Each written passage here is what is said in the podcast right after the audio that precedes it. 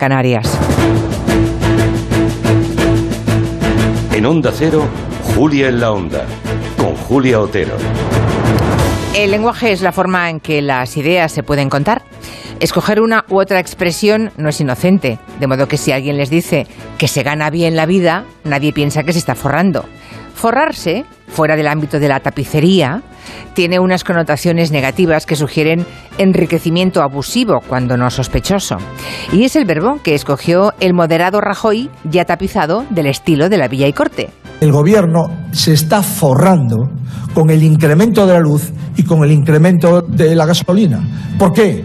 Porque el 50% del precio de la luz y el 50% del precio de los carburantes son impuestos. El moderado Feijo, creo que dije Rajoy. Feijo.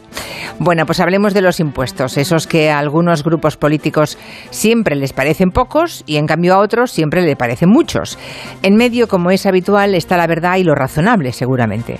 Los impuestos se rigen por el derecho público y por eso hay carreteras, puertos, estaciones, por eso cobran los jubilados, los parados, los discapacitados, así tenemos sanidad pública y educación, bueno, y presupuesto para la defensa.